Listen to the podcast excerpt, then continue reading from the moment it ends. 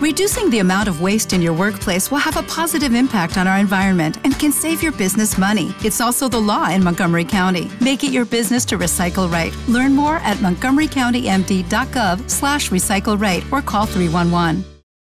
Bien, buenas tardes de nuevo. Estamos aquí en Amigos de la India. Hoy es jueves 20 de julio del 2017 y vamos a hacer la tercera sesión de los misterios de Shambhala.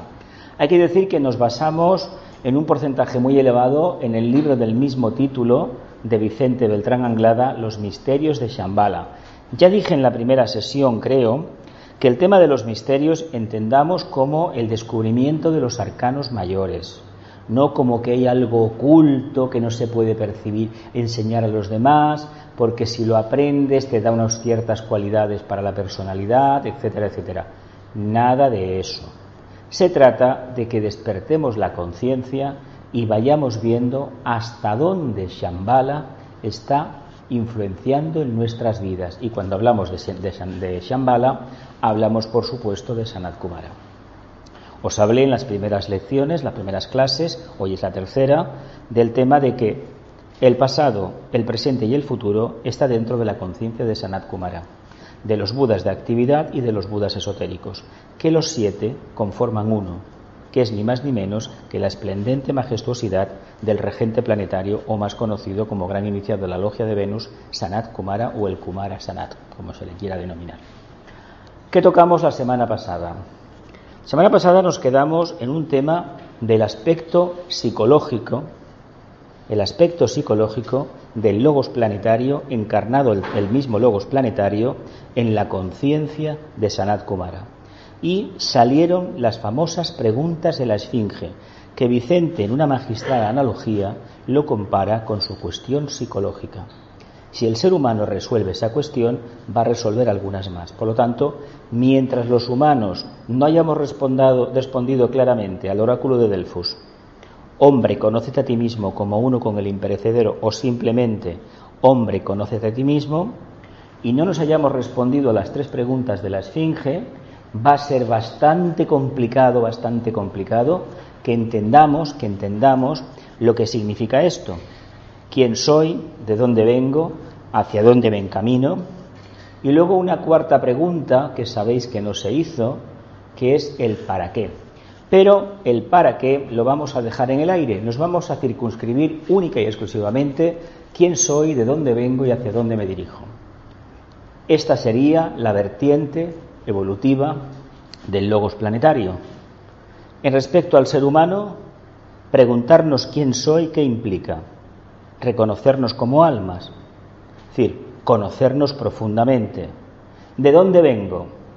Vengo de una etapa animal, una etapa de individualización gracias a los Kumaras, los señores de la llaman especialmente, a los ángeles solares, al proyecto de la jerarquía, el proyecto iniciático del Logos aplicado al cual planeta Tierra en esta su cuarta ronda para que el reino humano alcance el arquetipo de la suprema armonía, el arquetipo del cuarto rayo.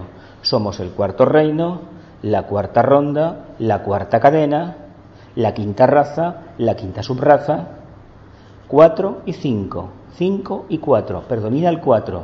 Al final lo sumamos, sale un nueve, la iniciación. El logos planetario, su vertiente histórica, psicológica y mística, o espiritual o esotérica, representa al quién soy, de dónde vengo y hacia dónde me dirijo evidentemente que me dirijo hacia el campo de la sabiduría. Lo digo porque vamos a hablar de las escuelas, de las escuelas internas hoy. Desde la perspectiva del maestro tibetano, y primeramente de Vicente, y si nos da tiempo, desde la perspectiva del maestro tibetano, basándome en la información de introducción de iniciación humana y solar. Es muy sencillo lo que hay y lo de Vicente son los primeros capítulos del libro. Todo esto lo podéis seguir directamente cogiéndoos el libro que lo podéis descargar gratuitamente de la Asociación Vicente Beltrán Anglada. Si queréis hacer alguna aportación es asunto vuestro. Ellos viven de donaciones, pero francamente están haciendo un trabajo impecable de mantener impoluta la obra de Vicente. Hay trabajos de estudiantes, comentarios a los libros y a las conferencias, pero el trabajo de Vicente está impoluto. No se ha añadido una coma ni se ha quitado un punto. Eso es muy importante. quién soy, de dónde vengo y hacia dónde me encamino equivale a la vertiente histórica, desde el momento en que se individualiza, se genera la jerarquía, el aspecto psicológico, que eran los budas de actividad, ¿os acordáis? Los budas externos, que equivalen a los tres vehículos de la personalidad, y hacia dónde me dirijo, la parte esotérica o espiritual, que representa la tríada espiritual o los budas esotéricos, esos que a través de su profunda meditación están en contacto nada más y nada menos que con el logos planetario. ¿En qué plano dijimos que estaba el logos planetario? Plano mental cósmico, en el quinto subplano del plano mental cósmico. Hay que decir que nosotros, hoy por hoy, eh, nos cuesta un poquito imaginar eso. Pero bien, continuamos. Aquí finalizamos la segunda sesión y esta piedra la conocéis todos bonito, mucho, ¿verdad que sí? Las tres aulas de la enseñanza, del conocimiento, de la sabiduría y de la cósmica oportunidad. Esto es tal cual aparece en el libro Los misterios de Shambhala de Vicente Beltrán Anglada. Ahora bien, el tibetano vais a ver después que no le llama así exactamente. Y podemos decir, bueno, ¿y quién tiene razón? Os voy a decir que tienen los dos, porque todo estudiante, todo discípulo, todo futuro maestro tiene la obligación de coger una información que está ahí, que ha sido siempre útil a la jerarquía, y realizar su propia interpretación basándose en su propia experiencia. Entonces,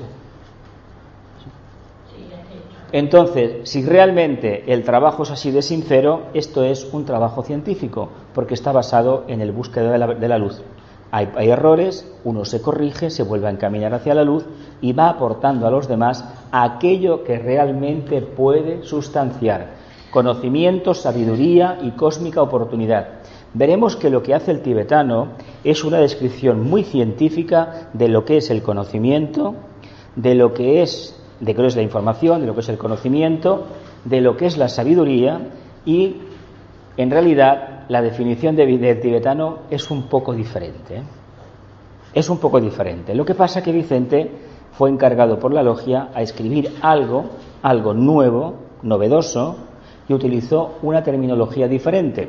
Pero entendamos que el aula de la cósmica oportunidad, el sendero místico, para nosotros hoy por hoy se nos escapa de la comprensión. ¿Por qué? ¿Y por qué Vicente habla de la cósmica oportunidad? ¿Quién creéis que forma parte de ese aula? Maestros de quinta iniciación. Con lo cual ya estaba diciendo algo. Yo cuando la gente me dice o me quiere discutir que no era un maestro, eh, a ver, mm, tengo que decir que dejó tantísimas pruebas en el camino de dónde estaba y una de ellas muy importante es Shambhala. A Shambhala nosotros no nos van a abrir las puertas, ¿eh? Para ir a curiosear, no no nos van a abrir la puerta para nada. A ver, de momento, tranquilos porque la puerta no nos la van a abrir. Pero sí que es verdad que a él se la abrieron. Entonces, él dio detalles, detalles de que tenía una segunda iniciación jerárquica, una cuarta en este caso, para los humanos. Por lo tanto, cabe entender que hablar del aula de la cósmica oportunidad es hablar de una etapa que está un poquito para nosotros lejana. Y luego hay un detalle en el libro del tibetano, en este libro que después veremos citado, Iniciación Humana y Solar, que habla de la logia azul y de la logia blanca. Logia azul, iniciados de tercera, de cuarta y de quinta iniciación. Logia blanca, Mahatmas, que son quinta iniciación, y grandes ángeles. Es caramba. No está el cinco en un lado y en otro. ¿No será que cuando te dan la iniciación tienes un periodo de supervisión, un periodo de prácticas? Y que pasado el tiempo, como sucede en Estados Unidos, acabas la carrera de medicina y el propio sindicato te da el título de médico, ¿no? Sabéis, ¿no? Que es así. Aquí en España puedes acabar la carrera de Derecho, pero si no estás colegiado no eres abogado. y luego te tienes que especializar por tu cuenta. Coger todo aquello de los, del derecho, de los códigos y empezar a estudiarte lo que quieras estudiar para aplicar la ley. Tu trabajo de investigación va por esa línea. Y es un trabajo de investigación, ¿eh? no solamente de memorización, el tema del derecho, por ejemplo. ¿Tenemos alguna duda sobre esto? Ojo, porque esto representa la personalidad. ¿eh? Aquí le llama el conocimiento, pero no quiero decir lo que el tibetano le llama, ¿eh? porque igual me diréis, caramba, qué derrotista. No, es que tiene su, tiene su razón de ser. Algunos de tales misterios constituyen experiencias históricas del Señor del mundo y se pueden percibir experimentados por los discípulos mundiales en algunas de aquellas maravillosas estancias de Shambhala. Él nos habla de una manera rimbombante, majestuosa, como si realmente no encontrara un calificativo más superlativo para hablarnos de un estado de conciencia que desde el punto de vista humano, hay que decir, no diremos que estamos años luz, porque a lo mejor no es exactamente así, pero hay que decir que esto está muy lejos de una mínima comprensión. Porque es lo más curioso es que utiliza estos maravillosos adjetivos, esta composición tan florida, tan poética, tan hermosa, tan literaria, pero en realidad no nos da ningún detalle. ¿No os dais cuenta del tema? ¿Por qué no da detalle? Porque prefiere que cada uno saque sus propias conclusiones. A ver, si es un mundo arquetípico, no olvidemos que a partir del cuarto subplano, el mismo búdico es arquetípico. ¿Qué quiere decir arquetípico? Que la forma que pueda tener, la que sea, para nosotros no es una forma. Entonces, ¿cómo explicamos que estamos en un mundo que es atemporal, donde el factor tiempo ya no incide? ¿Qué, grande tiene, qué grandeza tiene la cuarta iniciación?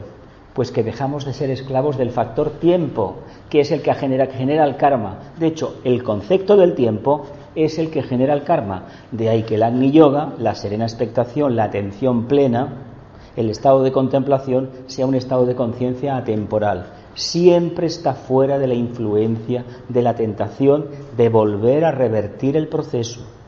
¿Me explico? Mientras estemos encarnados por necesidad de transmutación de experiencias pasadas o presentes, somos esclavos del factor tiempo.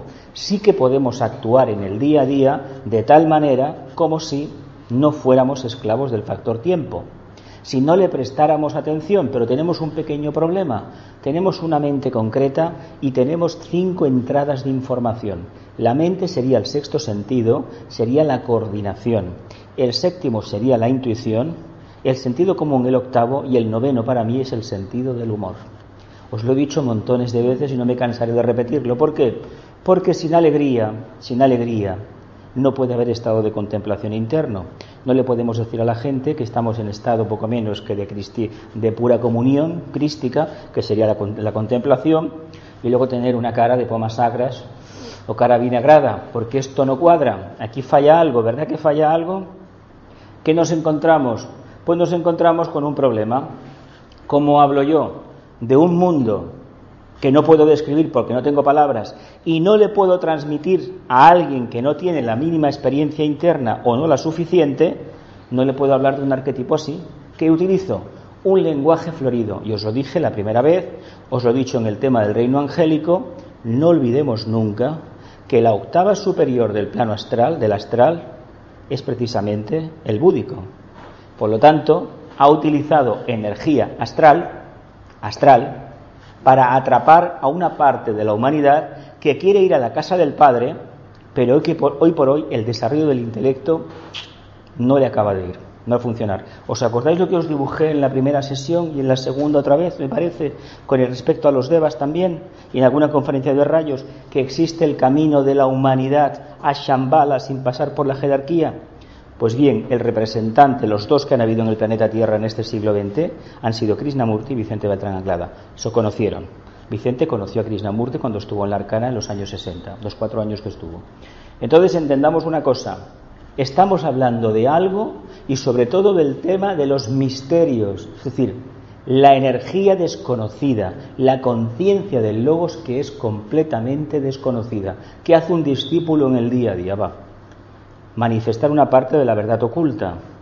¿Qué hacemos los, del, bueno, los que estamos orientados a la luz? ¿Qué hacemos nosotros en nuestra vida diaria? Expresar una mínima porción de lo que somos en realidad. No somos almas, somos mónadas. Hablemos ya en términos de mónadas, por lo tanto, de chispas divinas. ¿Qué manifestamos? Si manifestamos sentido de responsabilidad, que no sé si nos dará tiempo hoy, pero que al final viene reflejado, indica que una parte de la conciencia se está manifestando en el plano físico. Y cuando aparece eso que llamamos sentido de responsabilidad, que mucha gente habla pero que poca gente manifiesta, Ahí tenemos un alma y detrás tenemos una mónada. Y a medida que vamos profundizando aparece el aspecto monádico, aparece el rayo de la mónada. Y si aparece el rayo de la mónada, por descontado que hay sentido de responsabilidad, hay amor y hay voluntad al bien. Eso que no nos quepa la menor duda. Estamos hablando el aula del conocimiento, los misterios menores. Si son los misterios menores, ¿a qué se puede referir ese aula? A la búsqueda de la información, a la selección de la información, o da aquella parte de la información que para el iniciado, el que se está ya en el aula de la cósmica oportunidad, francamente ya no tiene ninguna razón de ser tocada, ¿verdad que sí? Estaríamos hablando así. Es como si en la siguiente encarnación, pongamos el caso, en lugar de empezar a aprender que existe el alma y que somos almas, empezamos a aprender, no, olvídate de eso, eres una mónada. De hecho, se sabe que lo que va a encarnar, está encarnando ya en estos momentos, son almas que no se van a preocupar del alma, se van a preocupar de la mónada. Y eso es muy importante que lo acentuemos, porque acentuamos el primer aspecto de la divinidad y nos acercamos al tema de los misterios. Que en este momento hablar, hablar a nivel mundial del tema de la mónada para la jerarquía y para Shambhala va a ser hablar de los misterios menores. ¿eh? Otra cosa es expresar el alma, la mónada, eso vendrá después. Pero hasta ahora, ¿verdad que nadie hablaba de eso? Ni de Shambhala, ni de la iniciación, ¿verdad que no? Estamos obligados a hablar del tema. Cuanto más hablemos del tema, más pronto nos acercamos a Shambhala, afectando la mente y la comprensión intelectual de los investigadores esotéricos dignos de tal nombre investigadores esotéricos dignos de tal nombre. ¿Qué sucede cuando investigamos, reflexionamos o meditamos sobre un tema esotérico? ¿Sabéis lo que pasa? Que llamamos la atención, no el primer día, pero si llevamos una, temporada estudiando un arquetipo, un símbolo y hacemos el trabajo en grupo, ¿quién creéis que después nos está observando? Alguien desde la jerarquía alguien desde la jerarquía nos está observando. Si dentro del grupo hay algún discípulo, algún discípulo con alguna expansión de conciencia, la observación es mucho más profunda. Lo que nos está diciendo que en la medida que estos investigadores esotéricos realmente se encaminen al arquetipo y se dejen todo lo superficial por camino, serán dignos investigadores que reciben una revelación de Shambhala, que os dije hace unas cuantas semanas en Rayos, si tenemos un grupo de nueve compañeros y el que lleva el grupo y estamos orientados a la luz, nos convertimos en una célula del nuevo grupo de servidores del mundo. Y esa célula es animada por Shambhala, investigadores dignos de tal nombre. Es lo que hablábamos antes. Por eso es tan importante el trabajo grupal, porque los misterios menores y los mayores, uno tiene que hacer su propio trabajo, pero la revelación es grupal. Hay una revelación en el grupo y cada uno del grupo, según su nivel, va a percibir una parte de los arcanos mayores, o los menores, o los del medio, o lo va a superar o no lo va a superar. Pero siempre, siempre es en grupo. No nos quepa la menor duda. No por mucho que nos encerremos en nuestra casa estudiando y meditando, vamos a tener revelación. Eso fue en el pasado, pero ese método ya no lo utilizan. Es decir, se han dado cuenta, más nos hemos dado cuenta todos, ¿no? Aquí es mucho más práctico conectarte por Skype o por un grupo de estos de, correo y enviar un correo electrónico a miles de personas que no un correo por correo, ¿verdad que sí? Una lista de distribución, mil personas, pegos un mensaje, un segundo, llegó a los mil, ¿verdad que sí? Pues eso es lo que utiliza la jerarquía, el grupo. ¿Por qué creéis que es tan importante las redes sociales que son una distorsión de momento del grupo? De momento es una distorsión porque ha nacido, es nuevo. Está controlado por el intelecto, la mente concreta y muy especialmente por el plexo solar. Pero ¿quién nos dice a nosotros que dentro de 10, 15, 20 o 30 años, si existe esto, no esté controlado por una mente iluminada? A ver, si lo ha generado una conciencia iluminada, la ha generado una conciencia iluminada. No hemos citado entre los miembros del nuevo grupo de servidores del mundo a los fundadores de todo esto tanto de Google como de mm, todas estas plataformas, Facebook, Twitter, las ONGs, no lo hemos nombrado, pero toda esta gente forman parte y responden al arquetipo ese. Y fijaos que la mayoría son muy jóvenes, muy jóvenes, han tenido una idea, una idea tremenda, una revelación monádica, monádica, diremos del alma, pero es la mónada la que está detrás. Son almas avanzadas. Lo que pasa que estas almas a lo mejor no forman parte del sexto rayo. Y como tenemos un pozo tremendo, un lastre de sexto rayo, cuando no vemos a alguien devocional con las manos juntas y en actitud de plegaria, pues resulta que no lo reconocemos como discípulo. ¿Me explico? Y además los métodos de trabajo de estos grupos son muy novedosos. Y ese señor que ya falleció, que fundó aquella compañía en aquella manzana, etcétera, etcétera, este señor era un claro exponente del nuevo grupo de servidores del mundo. Me callaré si había más o no había más. A nadie le interesa. Le interesaba a él. Sin embargo, él se arruinó, lo echaron de su negocio y volvió a recuperar su negocio. La prueba de Escorpio superada, ¿no? Fijaos en estos detalles, qué es lo que indica si uno está o no está en el sendero. Si uno se cae y no levanta cabeza en la encarnación, no levanta cabeza, puede ser que continúe en otra actividad, muy bien. Pero si se aparta del verdadero camino, que en el caso de ese señor es la innovación, y de hecho unos productos maravillosos, que todo el mundo anhela tener, por aquí hay alguno de esos, eso indica que uno está en contacto con algún arquetipo, no que un angelito me lo explicó. Un angelito te lo explicaría siempre y cuando tú tuvieras un nivel de conciencia elevado, sino de qué. No basta con querer, cuidado, ¿eh? Al mundo de Shambhala no llega quien quiere, sino quien puede. Y poder es haber respondido a las tres preguntas de la Esfinge y sobre todo haber integrado la respuesta, que es lo más complejo. Continúo. Tramos de la insondable avenida sin culminación posible que llamamos el sendero. Qué manera más maravillosa de decirnos que esto no acaba nunca que esto es una avenida, la escalera de Jacob, es la escalera de Jacob nada más. Es decir, mira, ahí tenemos una montaña de miles de kilómetros de altura, arriba de todo vive Dios. Y aquí está la escalera, millones de peldaños. Sí, es una manera de representarlo. Es tan alta la idea, el concepto de Shambhala, de Dios, que no tenemos manera de representarlo. ¿Cómo lo hacemos? Como un grandísimo figurat y venga, venga, venga, ascendente, ascendente, una gran montaña, por eso se dijo que el tibetano afirmó que el día que la humanidad llegara al Everest, la humanidad había controlado el plano físico. Y es cierto, es cierto. No habló del tema de la Luna, no dijo nada, no dijo nada tampoco de, de enviar satélites por ahí porque no conocía. Sin embargo, dijo una cosa muy importante. Habrá un medio a través del cual nos comunicaremos al final del siglo XX. Ese medio, ese medio es Internet, no es la radio, porque la radio ya existía, es Internet. Y de ahí vendrán muchas más cosas. Continúo. Qué lenguaje más maravilloso, ¿eh? Insondables avenidas sin culminación posible que llamamos el sendero. Es decir, chico, que esto no acaba nunca, ¿eh? No, porque cuando uno llega a maestro, tiene que escoger un montón de caminos. O quedarse como maestro. No todos escogen caminos, no todos están cualificados para coger un camino, ¿eh? ¿Qué creéis? ¿Que la quinta iniciación es el, agua bendita y ya me soluciona los problemas? ahí empiezan otros. ¿Sabéis lo que es quedarse aquí colaborando con un maestro o en el departamento que sea de la jerarquía y estar, como mínimo tienen que estar el zodiaco mayor, que son 25.000 años, y puede que te quedes en la gran rueda, que son 250.000, hasta que puedas tomar una decisión de marcharte. Pero para una conciencia temporal, ¿dónde está el factor tiempo? Pero si estás viviendo en luz, no hay ni noche ni día, ni se te cae el pelo, ni te arruga la piel, el factor tiempo, ¿para qué? Una pregunta indiscreta. Si no tuviéramos al reino vegetal al lado que nos dice lo que es el tiempo, porque se le caen las hojas, ¿verdad que sí? Los árboles se mueren, el reino mineral manifiesta a través de la erosión, de la lluvia, del viento unos cambios, el reino animal del cual formamos parte, no nos olvidemos nunca, somos animales básicamente, la parte instintiva es animálica completamente. Tiene cambios, digamos, bueno, si eso no lo tuviéramos, ¿Dónde estaría el factor tiempo? No existiría.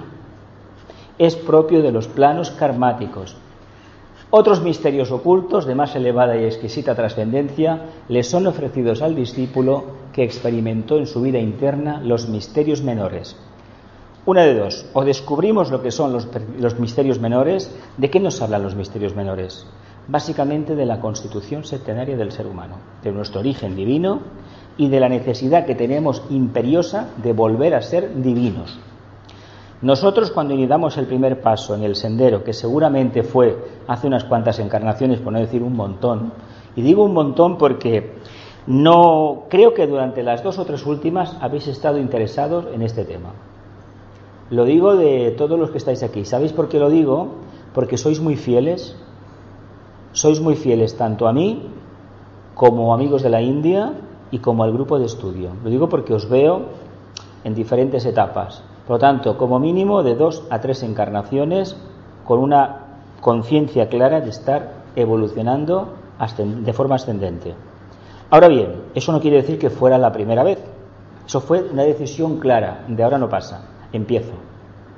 Pero hay que remontarse a mucho tiempo atrás para ver cuándo fue la primera vez que os acercasteis en algún templo, en algún grupo esotérico, os formulasteis alguna pregunta, en alguna crisis. Ahí fue el momento en que empezamos a reorientarnos. De ahí que empezamos a movernos. ¿Hasta dónde hemos llegado?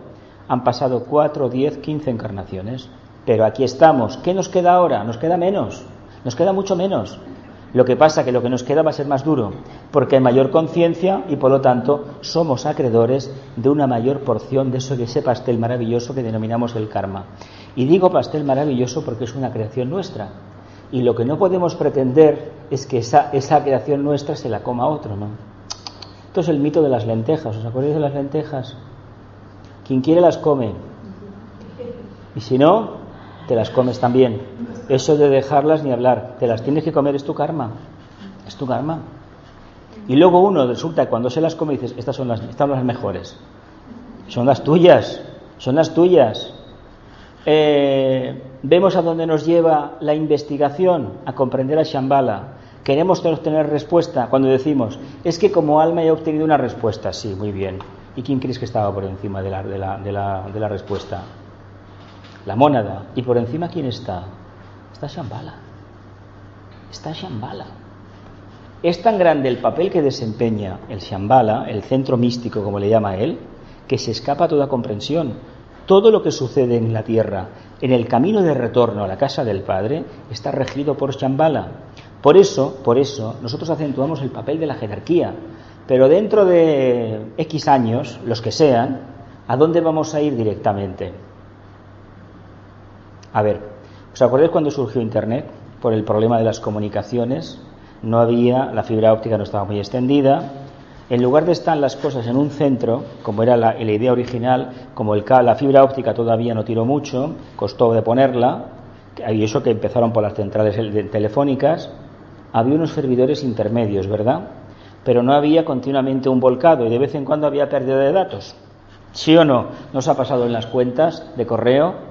Que algún se borran datos, etcétera, etcétera, se borraban porque no había un volcado directo. Como ahora es todo fibra óptica de nueva generación, ¿qué sucede? Que hay un servidor único que estará en el desierto de Arizona o en un búnker en Alaska donde toque. ¿Da igual? Eso se llama nube. Pues eso es la casa del Padre. Cuando uno está preparado, establece comunicación con la casa del Padre. Y de ahí viene toda la revelación. ¿Qué hablamos el otro día en el tema del reino angélico?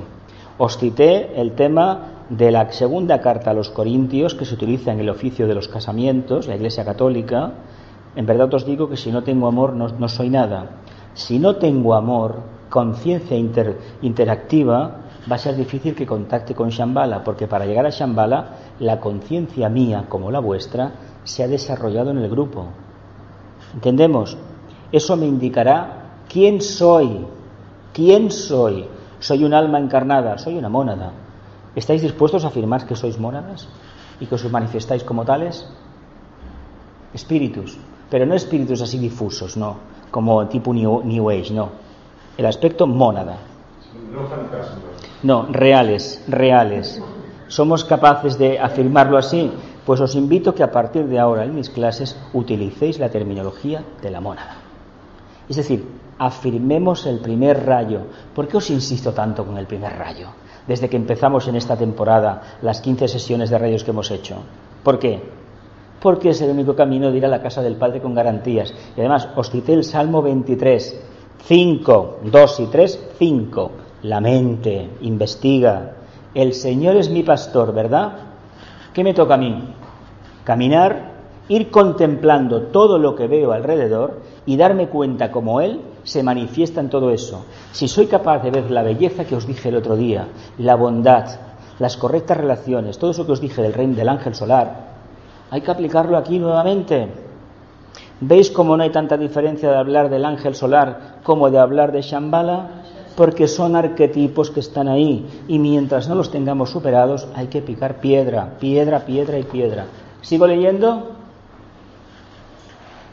Y que en virtud de ello y por haber alcanzado un nuevo y más incluyente tipo de visión y experiencia, empieza a recorrer el siguiente tramo del gran sendero que conduce a Shambhala. Dejando a un lado, dice Vicente, la experiencia histórica del Señor del mundo, que sería su parte de su pasado, de dónde vengo, empieza a preocuparse fundamentalmente de la vida psicológica del gran regente planetario, y es introducido entonces en nuevas y más ocultas estancias de Shambhala, iniciando así el larguísimo recorrido por las sendas de la ascensión y redención, que atraviesan aquellos desconocidos e incomprensibles niveles que ocultamente definidos como el nombre de el aula de la sabiduría. Nos está hablando del plano búdico, ¿eh? Nos está hablando del plano búdico. ¿O no? ¿O no? ¿Por qué tanto interés en vivir atentamente la serena expectación? Porque si no hay serena expectación, no hay analogía que valga. Y el método, lo dijimos en la primera clase, de acercamiento a Shambhala es el método de la analogía, la ley de correspondencia, la interrelación, la comparación, la simetría, la búsqueda de la síntesis comparando dos puntos. Eh, ¿Me explico? ¿Lo aplicamos en nuestra vida diaria? Es filosofía, ya lo sé. ¿Es práctico? Para mí es muy práctico. Ahora bien, si creéis que esto nos va a dar un diploma, olvidaos. Si creéis que esto, si no lo interiorizamos y lo expresamos en nuestra conciencia, no cambiaremos. Por lo tanto, no podremos redimir nada. ¿Cuál es la primera redención que hemos de hacer nosotros? La del aspecto psicológico, la personalidad, si no transmutamos, ¿qué vamos a conseguir? Nada. ¿Por qué son tan importantes todavía? Luz en el sendero, a los pies del maestro, la voz del silencio. Porque ahí te dice lo que tienes que hacer para cambiar. La gente prefiere leerlos cada día, se van a dormir, ¡ay, qué preciosidad! Voy a enviar a la gente, mira, un parrafito por WhatsApp. Bueno, bien, pero ¿has cambiado? Yo estoy cansado porque cada día recibo uno, ¿eh? La gente que lo envía ha cambiado, personalmente creo que no. ¿Sabéis por qué lo digo? Porque cuando hay un cambio se aplica realmente la energía del primer rayo y ya no se, utiliza, repiten los esquemas. Se hace algo completamente nuevo. Y lo nuevo es mantenerse en ese estado de quietud. Y ese estado de quietud indica que hay un, un contacto directo ya con Shambhala. ¿Lo veíais así entendido el estado contemplativo de la conciencia humana? ¿Os habíais atrevido a establecer un parangón con Shambhala? Es la constatación de la conciencia logoica. Si no somos capaces de explicar, de manifestar una parte de la conciencia logoica a través de un estado contemplativo, apaga y vámonos, porque algo estamos haciendo mal. ¿Sí o no? ¿O es que acaso Dios está fuera de nosotros? Ah, pues si no está, entonces ¿qué quiere decir? Que mi estado de beatitud, como el vuestro, llegado el momento, y el mío también, llegado el momento, responde a qué? A la presencia del Logos de Sanat Kumara. Pues imaginaos lo que puede ser para un iniciado de quinta, sexta iniciación percibir la grandeza del logo solar, del logos planetario y del logos de Sirio. Y algunos, y algunos, a lo mejor pueden percibir el logo solar, el del logos cósmico. Imaginaos lo que puede ser eso. Imaginaos el logos que pueda percibir toda la majestuosidad del logos de la galaxia. O aquel que se manifiesta a través de siete sistemas solares o de siete grupos de galaxias, porque creo que existe la analogía con el siete grupos, siete, siete constelaciones de galaxias. Creo internamente que existe. Lo que pasa que no vamos a dejar ni. Nos hemos quedado en el aura de la sabiduría. Expansión de conciencia que correspondería en este caso, la verdadera sabiduría es plano búdico. La mente abstracta, el plan, la mente abstracta no, la contraparte superior de la mente abstracta en este caso, en este caso estaríamos hablando de un plano que se denomina plano de la razón pura. Plano de la razón pura, que es el amor. El amor manifestándose a través de la armonía dentro del conflicto de la existencia. Si pudiéramos sustanciar una mínima parte de este arquetipo, tendríamos la papeleta de esta encarnación solucionada. Pero resulta que sí, la recompensa está ahí, pero toda la broza, toda la porquería, todo lo incongruente que hemos generado en vidas pasadas y en esta, no se lo podemos dejar a nadie, porque una de las cuestiones que tiene que ventilar el discípulo y el iniciado es no alterar la evolución del planeta para nada ni de la humanidad. Todo lo que ha hecho mal tiene que corregirlo. Y encima, cuando se va, se tiene que ir con su alforja llena de lo suyo y quitar una poca de carga al resto, porque si no, ¿qué queréis? ¿Que se lo vamos a dejar todo a él? Pero si él no se puede comunicar, si no es a través de, de discípulos, ¿cómo se manifiesta Dios en la tierra? Cuando el Buda hablaba de la luz, no sé si les llegaré a decir en, alguna, en algún discurso, no lo sé porque tampoco los he leído a fondo, eh, cuidado porque la luz os habla de una parte de la mente de Dios. ¿Queréis conocer al Padre como piensa? Expresar la luz, vivir en la luz. El Nazareno nos lo dijo exactamente igual. Si la compasión se apodera de ti, vas a entender lo que tiene Dios, lo que tiene el Padre guardado para ti y para todos. ¿Cuánta gente ha podido comprobar eso? Hablamos mucho del amor. Él es el primero, el nazareno, que ancló aquel hilo en Getsemaní y a partir de ahí esa energía que le llamamos de segundo rayo, pero en el fondo es primero. ¿eh? Como esa le llamamos de tercero, pero la, de, la del Buda, pero en el fondo es primero también, porque son emanaciones divinas. No sé si me... ¿Sí? Sigue, levanta la voz. No tengas miedo a hablar. Que el amor para hombre ya no es una cosa, es un montón de cosas. No es ningún montón de casos, es la conciencia del logos. Es la conciencia del logo solar. Claro, un montón de energía. Porque. sí, es la conciencia. Es la conciencia del logo solar. Por lo tanto, Shambhala, Shambhala manifiesta una porción de esa conciencia. Además, Sanat Kumara es discípulo directo del logo solar. Se espera que en un Manvantara, cuando sea, se convierta en un logo solar. Y a lo mejor alguno de nosotros, si es que hemos sido fieles servidores de Él y colaboradores auténticos de Él, no, no, no sumisos servidores, sino colaboradores, porque servidores significa colaborador también, igual formamos parte de ese equipo. Es como hablábamos de los Kumaras, esos seres, imaginaos en un Manvantara lejano, donde fuera, eran un grupo de amigos, de almas, que se conocían y empezaron a trabajar en un proyecto en el sistema que fuera y en el planeta que fuera. ¿Y a dónde hemos llegado? Satélites. Se dice que el logos planetario, el logos planetario nuestro, nuestro, que vaya por su cuarta encarnación, en un sistema muy antiguo fue un ser humano que tuvo la cuarta iniciación. Claro, evidentemente que tuvo la cuarta iniciación porque fue humano. Pero ¿cuánto tiempo desde el punto de vista de la mente concreta ha pasado? Pues igual eones, es decir, una cifra inimaginable. Por lo tanto, olvidémonos del tiempo y apliquémonos el cuento en el día a día, porque el tiempo se resuelve como cuando uno está atento. Esta ma- eh, antes os decía, cuando, cuando tenía 30 años me dijeron, cuando llegues a los 30, la vida corre más. Pues cuando los doblas, resulta que no te has dado cuenta de nada, ha pasado el tiempo, tienes el doble de años. ¿Qué ha sucedido? No, es que has estado muy atento. Cuando uno está muy atento, el tiempo desaparece. Cuando uno no está concentrado y estás continuamente dándole vueltas al plexo solar, a la falsa mente, uno realmente siente el paso del tiempo.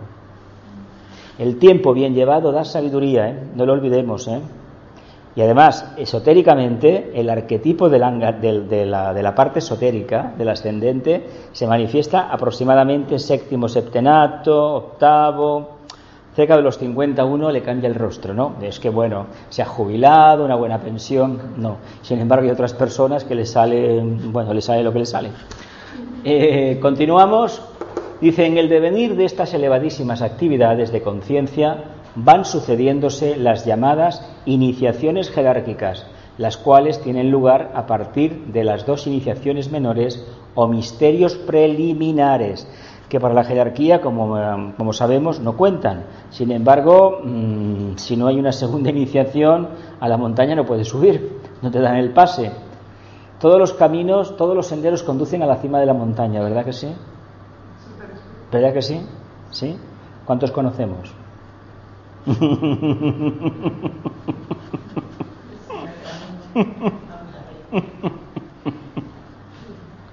Acordaos que pasado mañana entramos en Leo, ¿eh? Y Leo habla de un león y habla de una cueva. Mm. A lo mejor estaba la, la cueva estaba cerca de la montaña, quién sabe. Hablaba de una cueva, ¿eh? ¿Quién sabe? ¿Quién sabe? Como reza la tradición oculta, recibidas en el aula del conocimiento. el aula del conocimiento, coger la información, cribarla, clasificarla, bla, bla, bla, eso es conocimiento. Siempre y cuando aboquemos la conciencia en el momento que estamos haciendo el trabajo. ¿Por qué creéis que la gente estudia y luego no recuerda absolutamente nada? ¿Mm? Porque no hay un diálogo interno con la información. A ver, ¿cuántas veces os he dicho cómo hay que trabajar, como yo lo veo, yo lo he hecho? El tema, puede haber otros métodos. El método de interactuar con un pensamiento simiente. Establecer un diálogo, un silencio, ¿verdad? Y olvidarse del resultado. Y en el día a día, cuando te pones a hablar del tema, aparece todo, ¿verdad? ¿Qué sucede con la memoria? Cuando uno tiene que hablar de un tema, acaba sacando información de años atrás. Pero porque la clasificó, ¿sabéis cómo? De forma amorosa. ¿Y qué es una forma amorosa? Utilizar la mente de manera científica. Es el mejor método que hay para clasificar la información en nuestra mente. En lugar de acumular datos, lo que utilizamos es un potente sistema administrativo.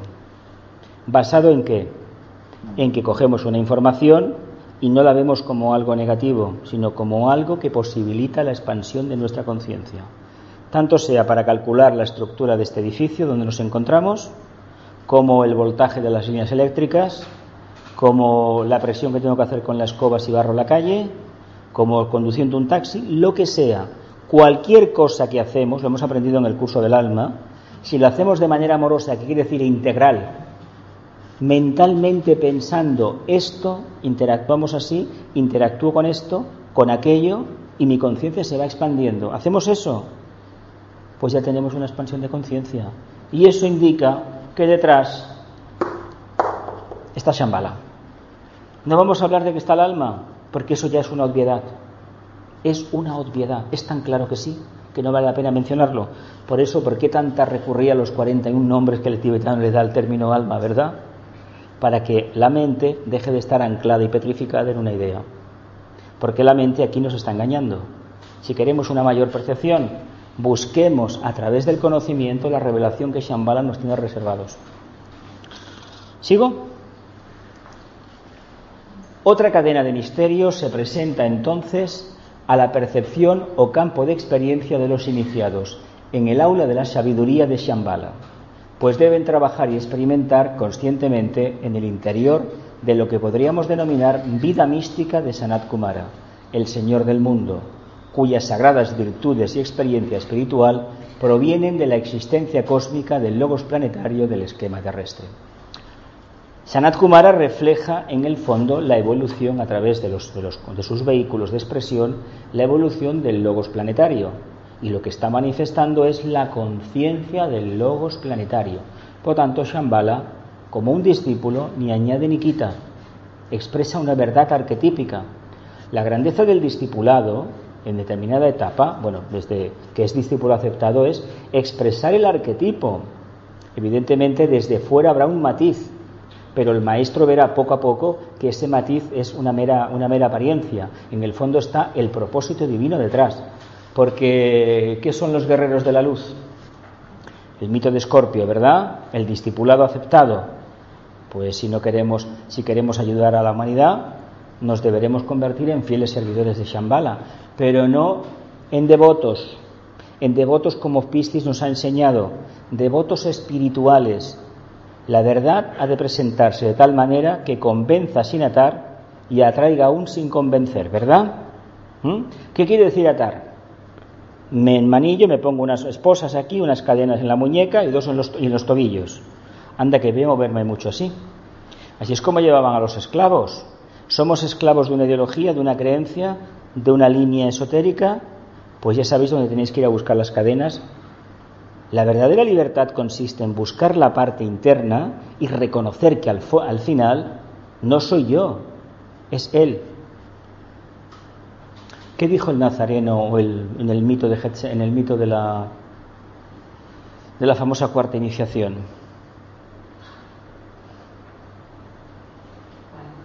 Una de las cosas que se dicen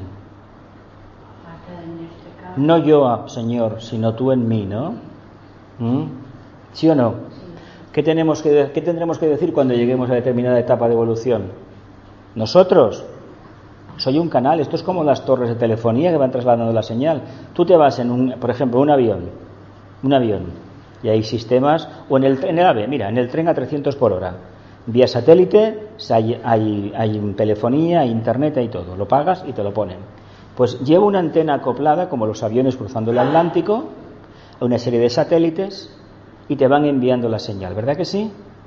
Pues imaginaos que cada una de esas antenas es un discípulo ¿Y qué está manifestando? El arquetipo. ¿Ves cómo cada día estamos hablando más de Shambhala a nivel pragmático? Evidentemente no le pondremos a una, antena de televisión el nombre, de comunicaciones el nombre de Shambhala. Pero cuidado, cuidado, que el nombre de Shambhala, el nombre de la antena, equivaldría a un discípulo. Y él lo que está haciendo, en el fondo, es manifestar el arquetipo del logos planetario. Lo cogemos, veo que os veo como muy, muy caídos. ¿Qué pasa? ¿No os convence la información? Me imagino que esperabais que viniera el Señor del mundo. Anda que también, vaya, vaya, vaya. ¿eh? Dice, esta cadena de misterios supera ampliamente, el círculo no se pasa del planeta Tierra, evidentemente, evidentemente. Y están salvaguardados por gran ciertos arcángeles planetarios de las más elevadas evoluciones, y, dentro del incomprensible, maravilloso sendero iniciático. Aquellos estratos de conciencia divina jerárquicamente definidos como el aula de la cósmica oportunidad. Bien, aquí entramos en el mundo de la sabiduría. ¿Qué es la sabiduría? No me diréis el amor a la verdad, porque bueno, el amor a la filosofía, el amor a la, a la percepción indirecta, eh, directa, no sé cuántas cosas más le podemos llamar a la sabiduría, ¿verdad? La inspiración, bien. Vamos a ver, el Raja Yoga decía concentración, eh, atención, concentración, meditación, contemplación, iluminación e inspiración, ¿verdad? ¿Sí? Más o menos en las fases que ponía el Raja Yoga tradicional. Bien. Eh, si nos cuesta entender un poco la contemplación, el tema de la profundización de la contemplación, llamándole iluminación o inspiración, ¿qué nos aporta? Lo digo porque pueden ser fases arquetípicas muy maravillosas, pero para lo cual todavía no tenemos capacidad de respuesta. Mm, ¿Me explico? La meta es la contemplación, porque creo que en algún momento, los que estáis aquí, habéis tenido una pequeño, un pequeño vislumbre de estado contemplativo, en algún momento, de alguna meditación, algún momento de suprema atención, etcétera, etcétera. Eso se ha manifestado. Claro, se trata de que eso se mantenga, se expanda, se profundice, no sea una mil millonésima parte de segundo. No diré que vayamos al mercado a comprar con el om, om, no.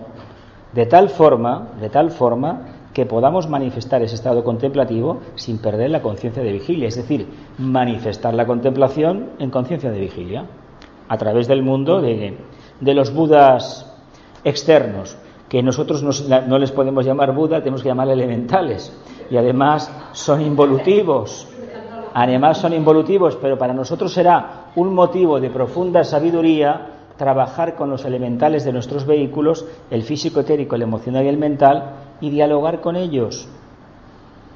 ¿Tenéis la costumbre de dialogar con los devas? Tendría que haberlo preguntado en el reino, en el reino débico, pero os lo pregunto ahora que hablamos del tema de Shambhala. Lo digo porque tarde o temprano deberemos hablar con los elementales involutivos que forman nuestra personalidad. Vamos a ver, yo no soy este cuerpo físico, ni este vehículo emocional, ni este cuerpo mental, que no veis, pero veis el físico, tenéis bastante. Como yo tengo ya bastante con lo que veo, ¿verdad? ¿Verdad que sí? ¿Somos capaces de establecer un diálogo con este elemental? Este elemental, en el caso mío, la actividad no le gusta para nada. Sin embargo, soy una persona activa. Se fatiga muchísimo. Sin embargo, supero la limitación. El emocional tiene tendencia a irse, eh, no a Sirio, no, a la galaxia exterior, como mínimo. Y el mental tiene la manía de coger cosas y venga y venga y venga y venga y venga. Y yo, que los dirijo a los tres, tengo que poner el punto neutro. Y creedme que es bastante complicado. ¿eh? Hablo de mi problema. ¿eh? Y tal vez el que me da más problemas es el que me hace que me mueva en el plano físico. Porque resulta que me muevo muy bien en los otros planos, pero en el físico necesito de este. Y este siempre está cansado. Siempre. Desde que tengo memoria, el físico ha sido un verdadero problema. He de establecer un diálogo con él, ¿no? Sin embargo, no dejarme convencer por él. Porque él no quiere actividad, en mi caso. No quiere. Él quiere estar como, bueno, de muchas vidas, de vida monástica, de, reclusión, de abandono en cuevas, en monasterios, de eremita, prácticamente de eremita, de anacoreta, que es la palabra correcta, no quiere tener relaciones con los demás, quiere vivir solo aparte. Y esa tendencia la lleva profundamente arraigada. Lo digo para que entendamos cómo somos cada uno y qué parte del trabajo interno estamos haciendo. Pero ojo, ojo, hemos de servir a pesar de la revelación de estas limitaciones. Si yo os pongo lo que a mí me sucede, es porque también veo el problema que tenéis vosotros. Porque cuando uno descubre su problema, su problema, es porque también está viendo el de los demás. Y aquí lo que nos va a servir de, la herramienta es la rida analogía. A ver, no es normal que uno quiera hacer una cosa y el vehículo físico dice que está cansado. Y digo dice que está cansado porque dice es que no tengo ganas de ir. Que no eres tú, es tu vehículo físico que no se quiere mover. O el emocional, en mi caso es el físico. Es el que más problemas me ha dado. Y de hecho me los ha dado de todo tipo, porque si empiezo a relatar la cantidad de accidentes que he tenido, para dar y vender. Continúo. Aula de la cósmica oportunidad. Hemos dicho al principio que esta aula, que el tibetano no la menciona, le llama de la sabiduría, nada más, en realidad engloba un estado de conciencia que se nos escapa. Yo os he puesto el arquetipo de la quinta iniciación y de las decisiones que habrá que tomar una vez alcancemos esa iniciación. Aunque hay que decir una cosa, nos tenemos que ir preparando, ¿eh? porque igual imaginaos que el tiempo que sea, la iniciación que sea, vamos a poner por, vamos a poner por delante que tenemos la meta de la segunda todos, por delante, pues cumplir. No la tenemos todavía, vamos a dejarlo así, ¿no? Pues vayamos pensando que habrá un día que estaremos en la cuarta, en la siguiente encarnación o cuando toque. Y entonces debemos tener muy claro qué línea de servicio queremos coger. O nos vamos a dejar inspirar por la divinidad. Fijaos, si nos vamos acercando a estos arquetipos, que es manifestar lo que conocemos como alma o la parte de la tríada espiritual, en el fondo el rayo monádico se va apoderando de nosotros. Y este rayo monádico va a ser el que nos revele el misterio de Shambhala. Una vez estemos en la, en la cuarta va a ser mucho más claro hacia dónde nos vamos a encaminar. Y en la quinta se va a revelar por completo. Es que yo quería ser esto, lo otro, yo quería ser Superman, sí, Cristóbal Colón y, defender, y descubrir mundos nuevos, ¿verdad? Es el trabajo de un discípulo. Aunque no se le considere un discípulo oficialmente, no se tenga en cuenta, era un discípulo y un enviado de la jerarquía. Lo que pasa que, bueno. Continúo. Nos quedamos con la, con la cósmica oportunidad, el camino de los logos, de los senderos que se hablan entre nosotros. Siete senderos eran, ¿no? Siete, ¿no? ¿Ya habéis escogido el vuestro? ¿Qué queréis ser? ¿Logos planetarios, línea de rayo? Sí. ¿Y no se queda nadie de papelero, de, de, de barrendero en Shambhala? Hombre, por favor, no se quiere quedar nadie en la jerarquía rebaciendo las papeleras. Pero bueno, y de pinche de cocina. ¿Pero esto qué es? Todo el mundo quiere coger una carrera, pero bueno, ¿y quién va a hacer la comida? ¿Quién se va a preparar, de, a ocupar de lo más denso? Es verdad, por curiosear, ¿no? Ir preguntando, llamando a los compañeros de... Oye, ¿cómo te va de Logos de Sirio? Oye, ¿cómo te va de aquí? Hemos visto la interpretación que da Vicente, que es sublime, ¿eh? es sublime y maravillosa. Pero vamos a ver otra, que es la que da el maestro tibetano, y con todo mi profundo respeto y mi gran amor que le tengo, mi gran cariño que tengo a Vicente, maestro, he de decir, he de decir que para mí la de tibetano, el maestro Juan Hul, es profundamente racional. Es de una grandeza y de una manifestación de conciencia, por lo menos para mí, exquisita. ¿Y sabéis por qué lo digo? Porque lo vamos a ver ahora, lo bien, lo bien descrito que está lo que son las aulas. Él no le llama como Vicente, ¿eh? le llama de otra manera. Como os he dicho yo muchas veces, ¿En qué aula nos encontramos todos? El aprendizaje. Todos, todos, todos estamos dentro del aula del aprendizaje. Sería una manera muy acuariana de hablar de un proceso de evolución en el que se encuentra el mismísimo logo solar. Y a los hechos me remito. Cuando, si alguna vez podemos estudiar fuego cósmico, que no descarto que algún día se pueda hacer, aunque tengo ideas para tocar algo de Torcón, se radiarán porque es maravilloso, es muy didáctico. El desafío esencial me gustaría tocarlo, igual el año que viene me animo, igual el año que viene, este año, en el próximo curso me animo, por el tema del ángel solar, porque os quise, os quise hablar del ángel solar, pero no, pero a ver, era mucha la información que hay y es difícil resumirla. Entonces, entonces, entonces, la visión que presenta el maestro es tan maravillosa como estos cuadros de, esos cuarzos de la, isla de, la isla de Tenerife. Es precioso. Y vais a ver por qué. Todos estamos aprendiendo.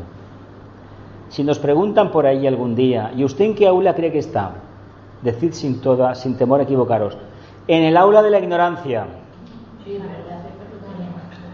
¿Por qué? Pues porque estamos intentando desasnar desasnar a un ente humano, es decir, convertirlo en un ser verdaderamente evolutivo. Y no me cansaré de repetirlo, es cierto, tenemos una parte animálica, pues os digo desasnar, porque no es verdad. Hemos de quitarnos la parte animálica y lanzarnos a la parte arquetípica. Y en ese proceso de transmutación nos encontramos. Dijimos transformación, transmutación y transfiguración. Eh, discernimiento, ¿Qué más? Desapasionamiento. ¿Y qué más? ¿Qué más? Discernimiento es la mente, desapasionamiento, el vehículo emocional. ¿Qué queda? ¿Qué queda? ¿Qué queda? Disciplina, el físico. ¿Cómo le llamábamos el otro día aquella frase tan maravillosa de Torcón? ¿Qué teníamos que hacer el ángel solar para llevar la, presión, la salva presión del mundo, los tempestuosos vendavales de, los vientos huracanados y sobre todo las olas tempestuosas del, del océano, ¿verdad? Hablaba de los vehículos de la personalidad que solamente se podía superar la prueba si detrás teníamos resuelto una parte del arquetipo del ángel solar. Eh, somos mónadas, ¿eh? no somos el ángel solar. Continúo, ya veréis qué divertido es esto. Esto procede de Iniciación Humana y Solar y creo que son los primeros capítulos también. También. El aula de la ignorancia, os he puesto el esquema, que no aparece al principio, aparece más tarde, para saber por dónde vamos. Aula de la ignorancia, del aprendizaje y de la sabiduría, que aquí Vicente le llamaba conocimiento, sabiduría y cósmica oportunidad, porque él ya daba por entendido, por entendido que aprendizaje y conocimiento era la misma. De todas maneras, entendamos que estamos en un proceso evolutivo, en un proceso de expansión continua de conciencia. Le podemos llamar ignorancia, conocimiento, no le podemos llamar sabiduría porque la sabiduría es la consecuencia de todo el proceso cuando se vive de manera correcta, plenamente consciente de lo que se está haciendo. Porque os he dicho antes que el diálogo con los vehículos de la personalidad, con los elementales estos involutivos, con estos grandes señores de estas huestes angelicales de pitris lunares. ¿Por qué os lo digo así? Porque es el mismo procedimiento que hay que tener con un pensamiento y con una información. Si en lugar de machacar el aula del aprendizaje, donde no sé qué, no, no, estoy aprendiendo, estoy en un grupo, hay alguien que tiene un arquetipo más manifestado y puede enseñar, ¿cómo enseña el maestro? Su sola presencia enseña. Por eso el discípulo no entiende, o el aspirante no entiende, que el maestro mejor no le diga nada. No es como aquello que nos han dicho de Pistis.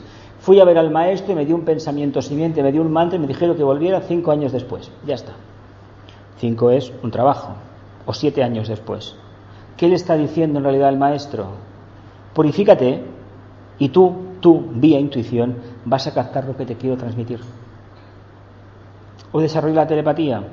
Pero una enseñanza directa un maestro de la jerarquía, salvo alguna honrosa excepción, no lo hace esto. Esto se ha hecho en el pasado. Ahora se espera que los discípulos den su parto. Adelante, ¿verdad? Aula de la ignorancia. Controla la forma y predomina el aspecto material de las cosas, es cierto. El hombre se centraliza así en la personalidad o yo inferior. Por eso estamos todos en el aula de la ignorancia, porque acentuamos la caduca personalidad, pero si no tenemos personalidad, adiós con el proyecto de manifestar el alma. Es que soy tan divino que ya no como, es que soy tan divino que ya ni me lavo, es que soy tan divino, porque digo una cosa, he conocido gente que tampoco se baña mucho, ¿eh? porque dice que es espiritual, ¿eh? No, no, no, no miento, ¿eh? No miento. He conocido, en el camino, en el camino, yo digo, yo menos extraterrestres, creo que me he encontrado de todo ya, ¿eh? De todo. Pero sin embargo he conocido gente que ha visto cosas más, más, más profundas que yo, ¿eh? Más, más esplendentes. Dices, caramba, pues yo eso no lo he visto todavía. digo porque, ojo con los idealismos si estamos en el camino de acercamiento a Shambhala, porque vamos a equivocarnos totalmente los pies en tierra. En el aula del conocimiento, del aprendizaje, lo que se aprende es a estar con los pies en tierra. ¿Sí? ¿Por qué le llama de aprendizaje? Pasa directamente a la sabiduría. Y estaría la fase esa del conocimiento, porque de hecho el aprendizaje es la información y trabajarla. El hombre se centraliza en la personalidad o ya inferior, la ignorancia. Por eso la afirmación de Leo, el pétalo de la autoafirmación yo soy, es una etapa involutiva pero tendente a expandir la conciencia, porque se diferencia de la etapa, de la, etapa clásica de ignorancia absoluta, que sería la etapa cancerina de conciencia de masa, ni chicha ni limona. ¿Sí o no? ¿Por qué tanta gente ahora que no dice a quién vota, que no sabe lo que va a hacer, que no sé qué? Es volver, lo que hemos dicho antes, volver a ese arquetipo caduco de conciencia de masa, que nos ha llevado a lo peor que la humanidad ha conocido. Y que decirlo que es así, ¿eh? a lo peor. Aula del aprendizaje. El alma, yo superior o ego, lucha por dominar la forma hasta que gradualmente alcanza un punto de equilibrio donde ninguno de los dos controla totalmente al hombre.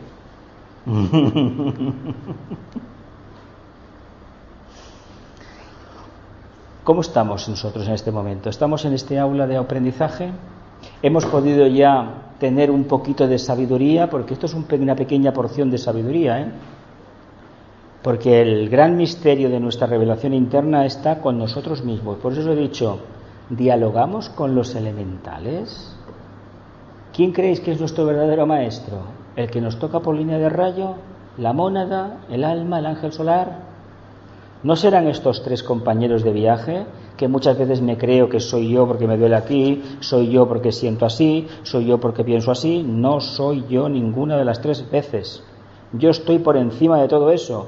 Lo que sucede es que soy muy ignorante y me he creído que soy el vehículo físico. Aquí estoy hablando como si estuviera aquí encima de la, cabeza como alma. ¿Mm? ¿Verdad que es un engaño eso? Pues así vive una parte de la gente que está en el sendero. Eh, no la ignorante, porque el que no está en el sendero ni se plantea que tiene una conciencia, ¿eh? ni se lo plantea. Tiene buenas intenciones, es una buena persona, puede ser una magnífica persona, no digamos que no, pero esta cuestión metafísica no se la plantea. Y dentro de los que nos planteamos, no todo el mundo tiene los mismos matices de percepción. Es la evolución. Estamos luchando codo con codo para dominar la personalidad, todavía es la bestia salvaje que está ahí. ¿Por qué creéis que la rueda zodiacal, los doce trabajos de Hércules, hablan de bestias? Que si un jabalí, que es la personalidad, que si un león, que es también la personalidad, que si dos peces, que es la mente abstracta y la mente superior, aunque en Leo ya se ve clarísimamente que es la mente concreta y la mente, y la mente superior. Ya se ve la famosa cueva donde el león se metía, que si la hidra de Lerna, pero qué, historias, ¿no? Pues en el fondo lo que nos están diciendo, o dos hermanos que están chiflados, que se llevan fatal. Es la dualidad, es la dualidad, claro, claro, claro, claro. Es que es muy fácil decir que uno quiere el arquetipo de Sagitario. Sagitario es una iniciación, es la iniciación, el símbolo de la iniciación. del iniciado, perdón. La iniciación es Escorpio. Pero lo que nos dice Sagitario es busca la meta y siempre y cuando la consiga, me planteo otra. ¿Qué hace aquel que tiene una conciencia netamente geminiana? Se puede plantear las que quiera, pero no conseguirá ninguna. ¿Entendemos? Porque diluye la energía hasta que no fusione a los dos en uno y no se da cuenta que como alma necesita de su otro hermano, que es su manifestación inferior, no puede progresar. Ese es un mito aplicable a la conciencia humana. Mientras no reconozcamos que somos un alma manifestándonos en una personalidad que seguramente no nos gustará mucho, no podremos coser la costura que hay, la rotura que hay. Hacemos una costura perfecta, no se nota y ya no hay diferencia. El objetivo es que manifestemos al yo superior, al alma, en la personalidad. Entonces hablaremos de, alma encarnada. Hoy somos proyectos de alma encarnada. ¿Sí? Cuando tengamos sabiduría, entere... ¡Ay! Ha saltado. Cuando tengamos sabiduría, sí que tendremos solucionada la papeleta. Dice, luego el, alma controla cada vez más hasta que en el aula de la sabiduría domina en los tres mundos inferiores y acrecentadamente la divinidad inherente asume el control. La divinidad inherente. ¿Estamos en esta fase? ¿Y por qué no estamos? Caray, ¿por qué no estamos? ¿Por qué no somos valientes? No, no hay que fustigarse con el látigo, ¿eh? Ni hablar, ¿eh? ni hay que cortarse una mano, ni lavarse la cara con vinagre, ni darse luchas frías, ni vivir descalzo, sin lavarse, sin comer. No, no y no. Se trata de, ¿de qué? De renunciar, de disciplinarse, de transformarse profundamente, de transfigurarse, pero básicamente de renunciar a todo lo que le gusta a la personalidad. Eso es en contra del alma. Lo que le gusta a la forma, al alma no le gusta al menos hasta que no lleguemos a cierto punto. Divinidad inherente. Divinidad inherente equivale al aula de qué? Del conocimiento. Fijaos cómo él lo que ha utilizado, los lenguajes que utiliza. Conocimiento es el resultado del aula del aprendizaje. Podría decirse que constituye la totalidad de los descubrimientos y experiencias humanos y lo que puede ser reconocido por los cinco sentidos y correlacionado, diagnosticado y definido por el intelecto humano. Os lo he puesto en amarillo, ¿eh? La mente. ¿eh? y aquí tenemos un cuarzo, ¿eh? O una cuarcita creo que es. ¿Estamos de acuerdo que el conocimiento es el fruto del aula del aprendizaje? A ver, ¿cómo hemos aprendido a sacarnos una carrera, el que la tenga, o una diplomatura en alguna cosa, la formación profesional? ¿Cómo? Picando piedra, estudiando, ¿no? Y tenemos una información. Ahora bien, la información que tenemos será conocimiento y al final se tendrá perlas de sabiduría cuando interactuemos de manera consciente, no pasiva. Intelecto humano. Siempre hay que tener un buen intelecto, porque si el intelecto no está bien, no podremos utilizar el quinto rayo, el método científico, el método de la investigación. La jerarquía es el arquetipo perfecto del quinto rayo. Es la quinta jerarquía creadora. ¿Sí? ¿Sí? ¿Vemos el papel del quinto rayo? ¿Cómo le llamó el maestro Moria a un maestro? La rara esflorescencia de una generación de investigadores. Rara esflorescencia de una generación de investigadores. Hay miles o centenares de discípulos y uno de ellos acaba llegando a maestro. Los demás también llegarán, ¿eh? ¿Cuándo? Cuando toque. Cuando toque. ¿Continúo? Es aquello de lo que estamos mentalmente seguros, el conocimiento, o podemos corroborar por el experimento. Por lo tanto, el quinto rayo está funcionando. Es un compendio de las artes y de las ciencias. Concierne a todo lo que trata de la construcción y el desarrollo del aspecto forma de las cosas y, por lo tanto, del aspecto material de la evolución, la materia de los sistemas solares en el planeta, en los tres mundos de la evolución humana y en los cuerpos humanos, ¿Por qué he insistido esta tarde en que dialogáramos con los vehículos de la personalidad? Pues es para ver ni más ni menos la respuesta que recibimos y de esa forma aprenderemos algo válido. ¿Sí o no? Mirad, esto es un cuarzo. ¿Verdad que sí? Es un cuarzo, sí. ¿Qué tiene esta piedra de particular? ¿Mm? Tiene forma piramidal. ¿Habéis tenido las piedras? ¿Qué tal? ¿Cómo estáis de sensibilidad con ellas? Dice que transmite mucha vitalidad el cuarzo, da mucha vitalidad. Pero si lo abrazas, lo, abrazas mucho te puede, te puede provocar un verdadero shock. Lo digo por experiencia. Sí, lo digo por experiencia, no digo por otra cosa. Por lo tanto, queremos conocer el mundo, queremos conocer cómo funciona la energía en el sistema solar, pues conozcamos primero cómo funciona nuestra personalidad. Sino qué servicio a Shambhala le vamos a dar. Ninguno. ¿Sí o no? ¿Continúo? ¿Hay alguna duda aquí? Dice, sabiduría es el resultado del aula de la sabiduría. Claro, es una obviedad, evidentemente. Concierne al desarrollo de la vida dentro de la forma. Aquí es lo más bueno.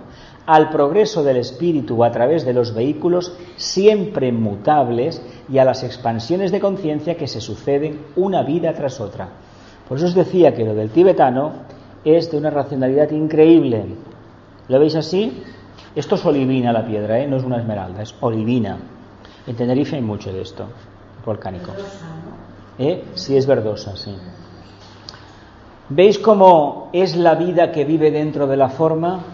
Porque os he dicho antes, ¿por qué no reflexionamos con nuestros elementales? ¿Queremos tener un poco de control sobre ellos? No sometiéndolos a disciplina lo vamos a conseguir. Dialogando. Mirad, llegará el día que con una meditación conseguiremos que los metales se fundan. Con un mantra conseguiremos que los metales se conviertan en una forma plástica, la que queramos, una figura plástica, lo que queramos, la forma que sea, sin recurrir al fuego. ¿Me explico dónde voy? Si aplicamos ese método de introspección, del diálogo interior, la meditación, y lo aplicamos a nuestros vehículos, llegará el día, el día que cojamos un trozo o éter, cojamos como hace el maestro, éter, y formemos alguna cosa, desde un libro, un ordenador, lo que sea. ¿Por qué? ¿Por qué? Porque conocemos la clave que manifiestan esas vidas. Esto correspondería más al reino de Vico, pero mira por dónde la revelación ha venido aquí, por alguna razón. Si no, no sale, esto va así. Es que son de Vicente, y como hay afinidad con él, pues evidentemente viene lo de lo de Shambhala tenía que haber aparecido el otro día y apareció lo del reino de Vico. Bueno, no pasa nada, no pasa absolutamente nada. ¿Eh? Magia blanca también se mezcla. Es que tibetano, a ver, mm, es que es magia blanca. Es magia blanca. Lo que pasa que magia blanca entendida como un auténtico tratado de construcción de formas mentales, que es lo que es magia blanca en el fondo. ¿Continúo? Dice, trata de la vida, del aspecto vida de la evolución, debido a que se refiere a la esencia de las cosas y no a las cosas mismas. Es la captación intuitiva de la verdad. La sabiduría va buscando la esencia, la parte esotérica, el sentido esotérico. El aspecto forma, eso ya es otra cosa. ¿Por qué, qué diferencia hay entre un erudito y un sabio? El erudito tiene mucho conocimiento, pero ¿qué ha sustanciado y qué expresa de verdad? ha cambiado realmente, manifiesta un halo de beatitud, de santidad, de profundo respeto, es un sabio. Si solamente son datos, ¿qué puede pasar con los datos? Una enciclopedia viviente no significa que seamos discípulos aceptados. ¿eh? Sí que es verdad que tenemos la, tendencia a acumular muchísima información. Pero si esa información no ha conseguido cambiar la polaridad de nuestra personalidad, va a ser complicado.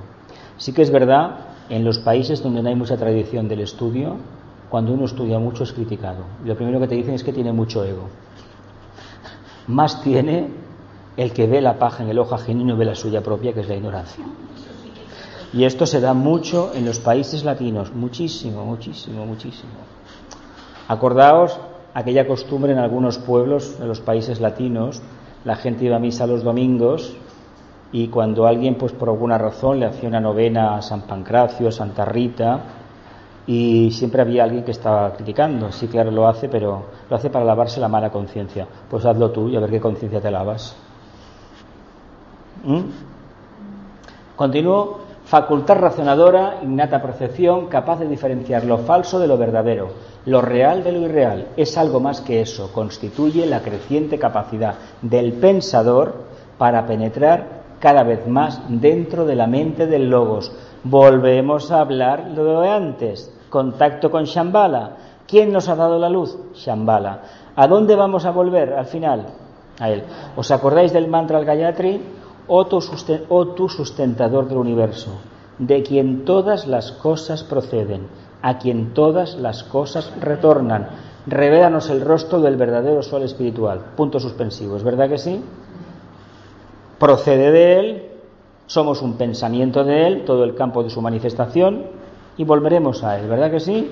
Pues ¿qué sucede en un momento determinado? Que cuando hemos descubierto el famoso monolito que aparece en la película 2001, que es un símbolo de la divinidad filosóficamente entendido, caramba, eureka, je le trouvé, lo encontré, era esto.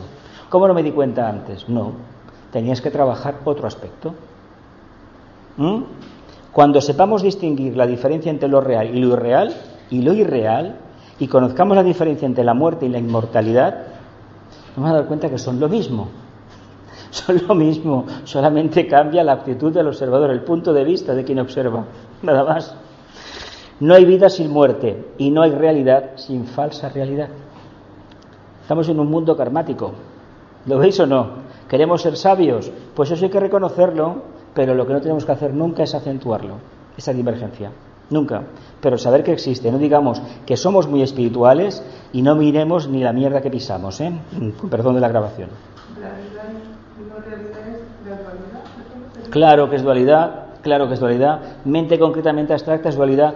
Alma y personalidad es dualidad. Somos conciencias. Manifestemos lo más elevado. Ya sabemos que somos una personalidad. Ya sabemos que tenemos una forma que es caduca. Por eso os decía, ¿por qué no iniciamos el diálogo? y de esta manera que vamos acortando distancias. ¿Me explico? ¿Sí? Para penetrar cada vez más dentro de la mente del logos, comprender la verdadera interiorización del gran espectáculo del universo, ver el objetivo y armonizarse progresivamente con la medida superior. Madre mía, qué maravilla, ¿eh? ¿Ves cómo dice lo mismo Vicente y el tibetano? Vicente lo dice mucho más esquemáticamente porque si no repetiría las palabras de su instructor espiritual, porque el tibetano instruyó a Vicente. A ver, le dedico un libro y hay demasiadas... Además que lo puedo decir y punto. Ya está. ¿Lo veis lo bonito que es esto? Captación intuitiva de la verdad. Madre mía, qué maravilla. Y aquí tenemos un diamante precioso. Vamos a quedarnos con conocimiento del reino del Dios interno y la captación del reino del Dios externo en el sistema solar puede ser descrito el camino para nuestro propósito, que consiste en estudiar el sendero de santidad y sus diversas etapas, como el conocimiento del reino del Dios interno y la captación del Dios externo. Dios inmanente, Dios trascendente. Bien, ¿y la personalidad cuánto va a ser el verdadero Dios trascendente? No, que se manifiesta la divinidad a través de la personalidad ¿Cuándo lo vamos a hacer? Porque se supone que a través de la búsqueda de la conciencia hemos alcanzado un poquito del arquetipo del Dios inmanente, ¿verdad? ¿Os dais cuenta que esto es una dualidad? Es la misma manifestación divina. ¿Cuándo nos damos cuenta? Cuando hemos llegado a determinada etapa de evolución. ¿Veis cómo es muy hermoso el historismo? ¿Veis cómo es una ciencia redentora? ¿Veis cómo nos transmuta continuamente y nos da alegría de vivir? Vamos a ver, ¿qué creéis? ¿Que el contacto con Shambhala nos da alegría? ¿Sí o no? Da confianza interna, ¿verdad? Porque si no diera confianza interna, ¿qué nos diría? Vaya. Pues el contacto con el maestro da muchísima alegría. Porque estás con alguien, alguien que te quiere ayudar verdaderamente, pero que muchas veces realmente tiene un problema. No puede hacer nada por ti porque tú no eres capaz de hacer nada por ti mismo. A ver, hay que ayudar y hay que dar caridad a aquellos que se autoayudan. Esto me parece que procede de Buda, un sermón del Buda. Me parece. ¿eh? Si una persona no es capaz de autoayudarse, no ha respondido al llamado interno. No ha respondido. No quiere decir que no les tengamos que ayudar, pero que entendamos que cada vez que damos algo, que sea en un huerto donde esté preparado el terreno para que germine esa semilla, porque si no, esa conciencia será completamente dependiente y esa encarnación no irá a ninguna parte. Eh, me parece que nos hemos pasado ya un poquito, ¿no? Hacemos aquí un silencio y continuaremos en la número 12, 12 o 13, 13. Bueno, 13. Venga, voy a sentar. Acabamos con el mantra de voluntad. En el centro de la voluntad de Dios nosotros permanecemos. Nada apartará nuestra voluntad de la suya. Realizamos esta voluntad con amor y nos dirigimos hacia los campos del servicio. Nosotros, triángulos divinos, nosotros, triángulos divinos, cumplimos esta voluntad dentro del cuadrado cumplimos esta voluntad dentro del cuadrado y servimos a nuestros hermanos. y servimos a nuestros hermanos. Entonaremos una única vez el OM, dedicando la triple personalidad al cumplimiento específico de este mantra de primer rayo.